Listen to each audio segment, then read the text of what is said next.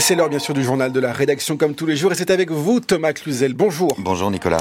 Emmanuel Macron préside en ce moment même une cérémonie aux Invalides pour saluer la mémoire des 42 victimes françaises de l'attaque du Hamas en Israël le 7 octobre dernier. Et nous serons en direct de la cour d'honneur dès le début de ce journal. Un nouveau résultat historique pour Total Energy, 19,8 milliards d'euros de bénéfices nets en 2023. On détaillera euh, ce nouveau record et puis s'agissant toujours d'énergie, on parlera également du projet de relance de l'atome en France avec notre invitée aujourd'hui Christine Noiville. L'actualité également à l'étranger en Ukraine. Tout d'abord, au moins cinq personnes ont été tuées ce matin dans une attaque aérienne massive de la Russie. Enfin, on se rendra aux Pays-Bas où les négociations sur la formation d'une coalition ont connu un revers majeur hier, compliquant ainsi les efforts du chef de file de l'extrême droite, Geert Wilders, pour mettre sur pied un gouvernement.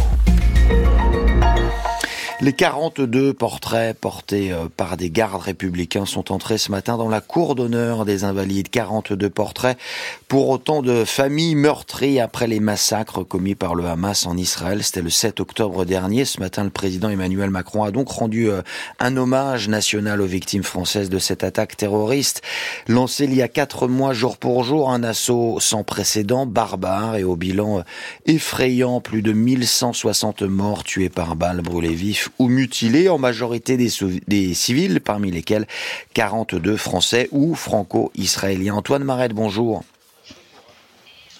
Bonjour Thomas. Vous venez d'assister à cette cérémonie euh, républicaine placée sous le signe de la lutte contre l'antisémitisme, censée effacer toute polémique. Le chef de l'État vient tout juste de terminer son discours, Antoine, et il s'entretient à présent avec les familles.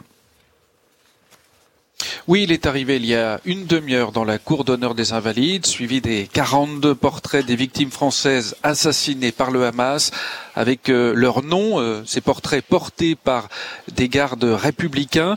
Puis l'orchestre de la garde nationale, la garde républicaine, a interprété le Kaddish de Maurice Ravel. Le Kaddish, c'est l'une des prières juives les plus connues dans la liturgie des morts.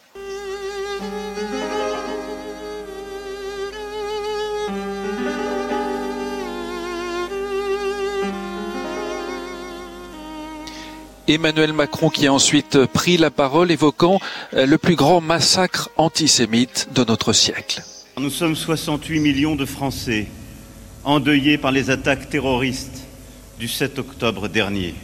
68 millions, moins 40 de vies fauchées. 68 millions, dont 6 vies blessées. 68 millions dont quatre vies à jamais meurtries par leur captivité, 68 millions, dont trois vies sont encore prisonnières, pour la libération desquelles nous luttons chaque jour. Leurs chaises vides sont là. Les visages des suppliciés du 7 octobre nous tendent un miroir où se reflète un peu de nous dans chacun d'eux. On a ensuite entendu la Marseillaise suivie de la sonnerie aux morts et une minute de silence actuellement. Le chef de l'État va ensuite échanger avec les familles des victimes dont beaucoup ont été acheminées d'Israël par des vols spéciaux pour rendre hommage à leurs proches, donc victimes du terrorisme du Hamas. Merci Antoine Marette en direct euh, des Invalides ainsi qu'un Benjamin Troncin pour les moyens techniques. Une équation à plusieurs inconnus sans compter de possibles invités surprises. Oui, la composition de la deuxième moitié du gouvernement qui devait être annoncée hier pourrait s'avérer plus spectaculaire que prévu avec l'entrée potentielle de François Bayrou et le possible départ d'Amélie Oudéa-Castera au cœur, euh, vous le savez, d'une série de polémiques à l'éducation. Le Premier ministre Gabriel Attal s'est encore entretenu hier du casting avec le chef de l'État dans les l'espoir de trouver la bonne formule, les noms de la quinzaine de ministres délégués et autres secrétaires d'État appelés à rejoindre les 14 ministres en fonction pourraient être dévoilés à l'issue du Conseil des ministres. Après un résultat déjà historique l'an dernier, Total Energy a encore engrangé un bénéfice net hors norme en 2023, un nouveau record, 19,8 milliards d'euros. Alors même si ce bilan est en deçà en réalité des prévisions des analystes, il n'en reste pas moins spectaculaire compte tenu du contexte tout d'abord déprimé pour les prix du gaz et du pétrole, sans compter ensuite le retrait de la quatrième majeure mondiale de ses activités en Russie. Toujours est-il que dans cet environnement, Total Energy a donc fait mieux que résister, évidemment, comme à chaque trimestre d'ailleurs, ces milliards de profits ont aussitôt donné lieu à des débats alimentés par les politiques et les ONG.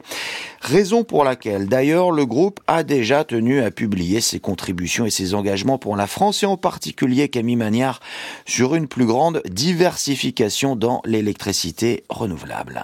Le mot d'ordre est clair chez Total Energy. À chaque fois qu'un journaliste pose une question sur les énergies fossiles, pétrole et gaz, sur lesquelles la compagnie continue à augmenter sa production et ouvre de nouveaux gisements à travers le monde, à chaque fois donc il s'agit de ramener la discussion vers les engagements pris sur la production d'électricité.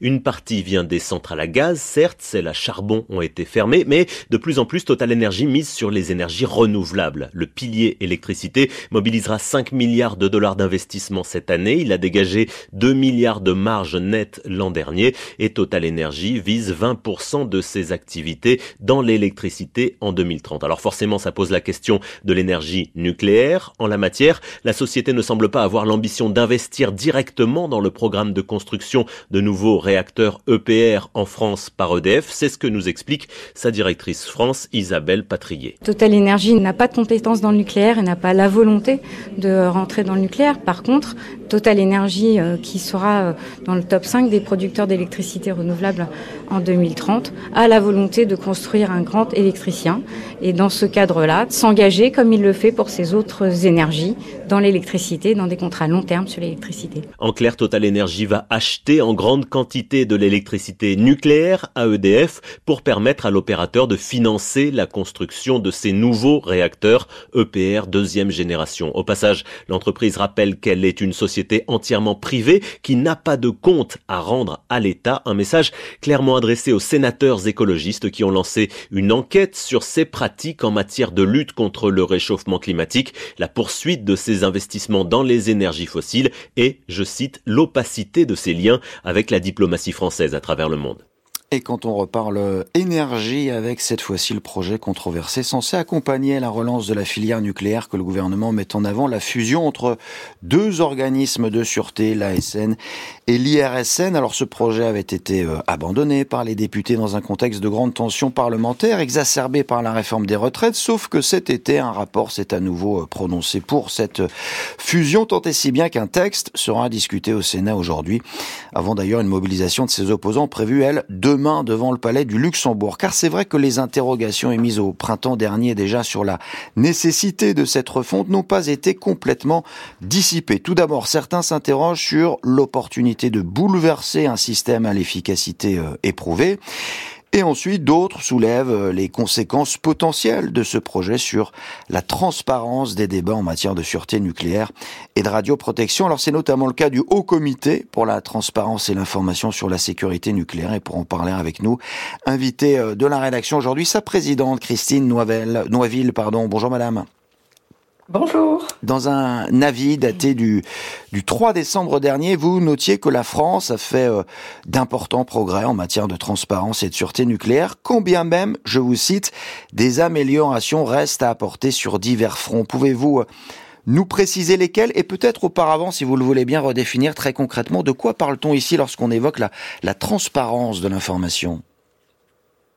Bah, la transparence de l'inflation, euh, c'est la nécessité pour le public, pour vous, pour moi, pour tous les citoyens français, d'être au courant euh, de toutes les questions de sûreté et de sécurité dans le domaine nucléaire. Donc, euh, c'est vraiment le contraire de ce dans quoi a été historiquement enraciné le domaine nucléaire, c'est-à-dire le secret et la raison d'État qui ont il y a longtemps, en tout cas, il y a un certain temps, euh, marqué euh, ce domaine. Ce qui est incontestable, euh, c'est qu'on est loin de cette situation aujourd'hui. Les choses ont beaucoup évolué.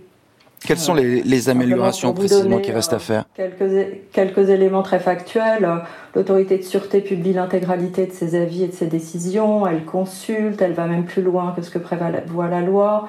L'IRSN, dont vous avez parlé tout à l'heure, qui est son institut technique, son expert technique, publie l'intégralité de ses avis.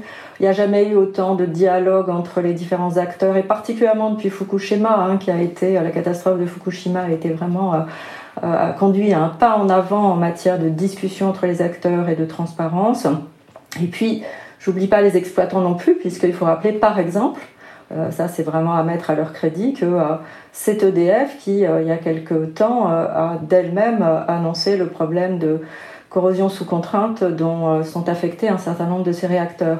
Donc si j'ajoute à tout ça le fait que le législateur français a mis en place en 2006 euh, notre instance, le Haut Comité pour la transparence, qui est une espèce de clé de voûte de la transparence en matière nucléaire, euh, qui identifie ce qui manque, euh, ce qu'il faut ajouter, comment on peut s'améliorer, etc., comment les acteurs peuvent s'améliorer, eh bien, on peut dire, ça peut paraître contre-intuitif, mais que en réalité, le domaine du nucléaire est, est probablement un des domaines euh, industriels euh, les plus marqués par des obligations d'information, de, transparence, de participation du public. À cet égard, Madame Noisville, je me permets de vous couper. Est-ce que, avec la, la, création de cette euh, nouvelle institution, donc le risque existe de confier un, un trop grand pouvoir discrétionnaire à cette, cette nouvelle autorité? Oui, alors effectivement, nous, euh, ce qu'on dit dans cet avis, et je trouve que c'est intéressant parce que euh, le haut comité regroupe l'ensemble des acteurs, hein, ça va des exploitants euh, au service de l'État en passant par les associations, les syndicats, les CLI, etc. Et il y a une volonté, donc ils ont tous, vous vous en doutez, un point de vue très différent, vous l'avez dit tout à l'heure vous-même, sur l'opportunité de la réforme, mais ils ont tous voulu insister sur la nécessité d'être vigilants en ce qui concerne les impacts de cette réforme voulue par le gouvernement sur la transparence précisément. Alors il ne s'agit pas euh, euh, de, crier au loup, hein. je rappelle quand même, et c'est vraiment important, que la future autorité que, veut créer le gouvernement, euh, elle restera une autorité administrative indépendante, indépendante des exploitants, indépendante du gouvernement, ce qui est vraiment une forte garantie. Il me semble que jusqu'ici, l'autorité de sûreté n'a jamais été prise en défaut d'indépendance. Mais en même temps, ça n'empêche pas la vigilance. Pourquoi? Parce qu'en fait, à la lecture du projet de loi, dont vous parliez tout à l'heure et dont le Sénat va discuter aujourd'hui, bah, on a le sentiment que euh, les choses ne sont pas quand même complètement euh, sécurisées. Il y a une volonté euh, exprimée par le gouvernement, notamment dans ce qu'on appelle l'exposé des motifs du projet de loi, de dire que son souhait est vraiment de conforter la transparence, l'information, la participation de la société civile, etc. Mais en vérité, quand on regarde le texte, on se demande s'il est vraiment à la hauteur de cette ambition. Et on peut donner quelques exemples. On a bien compris, je crois, vos réserves. Merci beaucoup, Christine euh, Noiville, présidente, donc je le rappelle, du, du Haut Comité pour la transparence et l'information sur la sécurité nucléaire, d'avoir répondu à notre invitation. Merci également à Aloïs Guérin pour la préparation.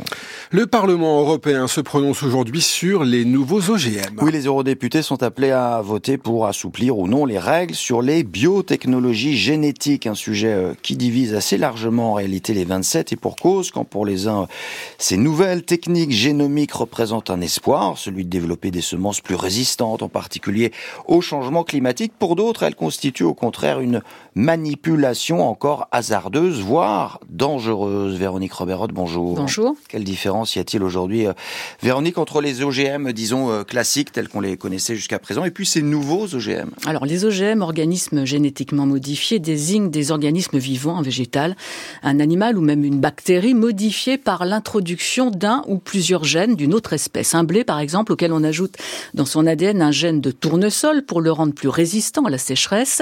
Le blé devient alors, grâce à cette transgénèse, doté de propriétés qu'il ne possédait pas avant. Ça peut rendre une plante aussi plus résistante à un herbicide et ça peut aussi lui permettre de produire elle-même un herbicide. Les nouveaux OGM sont désignés par les acronymes MBT ou NGT par les industriels. NGT en français pour nouvelles techniques de sélection. Eux sont produit à la différence des OGM, on va dire première génération, par la modification et non l'introduction, la modification d'un gène déjà existant dans leur organisme. La technique a été rendue possible grâce à la découverte des ciseaux moléculaires, moléculaires qui permettent de découper, de modifier, d'inactiver des morceaux d'ADN, une technique assez récente mise au point par une américaine, une chercheuse française, Emmanuelle Charpentier, récompensée euh, toutes deux par un prix Nobel de chimie en 2020. Les NGT permettent aussi d'introduire aussi des gènes d'une espèce sexuellement compatible, donc avec un une, une, plante ou un animal, d'introduire un gène d'un blé tibétain, par exemple, particulièrement résistant à une maladie dans un blé français, pour qu'il acquiert cette résistance. Ce blé, NGT, deviendra indétectable, reconnaissent les chercheurs exactement comme un blé obtenu par croisement traditionnel. Il pourra même faire l'objet de plusieurs coups de ciseaux moléculaires successifs. Au final, rien de naturel dans tout cela, disent les détracteurs de ces nouveaux OGM. Ils demandent entre autres une évaluation de ces techniques nouvelles assez récentes, de leur traçabilité aussi, une sorte de principe de précaution. Merci Véronique Roberot. Le chef de la diplomatie américaine est attendu aujourd'hui en Israël. Anthony Blinken, qui poursuit sa tournée au Moyen-Orient, tentera une nouvelle fois d'arracher une trêve dans la guerre qui oppose l'État hébreu avec le Hamas. En attendant, les bombardements ne connaissent aucun répit sur la bande de Gaza, en particulier dans la ville de Ran au sud. Et puis la crainte, c'est désormais de voir Rafah, cette ville adossée à la frontière, fermée avec l'Égypte, devenir la prochaine cible à anéantir, et ce alors même que près d'un million et demi de déplacés déplacés s'y entassent à présent dans des conditions euh, désespérées. L'Ukraine, à nouveau secouée ce matin par une attaque massive de missiles russes. Un premier bilan fait état d'au moins cinq morts. Julie Pietri, bonjour. Bonjour. Six régions au total ont été euh, visées par les forces de l'envahisseur et c'est ainsi notamment qu'une partie de la capitale, Kiev, Julie, se retrouve à présent privée d'électricité. Oui, le maire de Kiev, Vitaly Klitschko, a fait un point ce matin. Il a expliqué que des débris de missiles ont touché des lignes à haute tension. Une partie de la capitale s'est euh, effectivement retrouvé sans courant. Les frappes ont été euh, meurtrières à Kiev. Quatre personnes sont mortes dans leur immeuble en feu, là aussi euh, impactées par des débris. Et il y a une trentaine de blessés pour l'instant recensés par la ville. Joseph Borrell, le chef de la diplomatie européenne, était sur place. Au moment de l'attaque, il s'est réfugié dans un abri quand l'alerte a été donnée, quand les sirènes ont retenti. C'est la réalité quotidienne du courageux peuple ukrainien depuis que la Russie a lancé son agression illégale. C'est ce qu'il a écrit ce matin euh, sur son compte Twitter. Kiev n'a pas été la seule zone ciblée par les Russes. Vous l'avez dit, à Mykolaiv, au sud, une vingtaine de maisons, des conduites de gaz et d'eau ont été touchées. Selon la mairie, une personne est morte. Kharkiv, dans l'est, a aussi été visé par des missiles, des infrastructures endommagées, selon le gouverneur de la région. Un site industriel a également été touché dans la région de Lviv, à l'ouest, à une cinquantaine de kilomètres de la frontière polonaise. La défense antiaérienne a fonctionné en partie seulement. Selon le commandant en chef des armées ukrainiennes, les deux tiers des missiles et des drones ont été interceptés. Cinq drones et 15 missiles ont pu passer. Merci Julie Pietri. C'est ce qu'on appelle une élection pour la forme. Oui, ou pour le dire autrement, un simulacre de démocratie. Depuis ce matin, les Azerbaïdjanais sont appelés aux urnes pour sacrer une nouvelle fois celui qui depuis 20 ans déjà a hérité de la présidence de son père, Ilham Aliyev, 62 ans, sorte de pseudo-monarque, qui plus est fraîchement auréolé de sa victoire militaire contre les séparatistes arméniens du Haut-Karabakh. Alors pour être tout à fait exact, euh, les électeurs ont tout de même le choix entre six autres candidats, sauf qu'aucun d'eux ne représente une réelle alternative. Tous ont d'ailleurs soutenu le président sortant dans un passé proche et tous, surtout, ont rivalisé d'efforts pour qu'aucun électeur ne vote pour eux. Quant au véritable parti d'opposition, laminé par des années de répression, ils ont choisi de boycotter le scrutin. Lui a beau avoir euh, remporté les dernières élections, il n'a toujours pas réussi à prendre les rênes de son pays. Lui, c'est le chef de file de l'extrême droite, euh, Geert Wilders.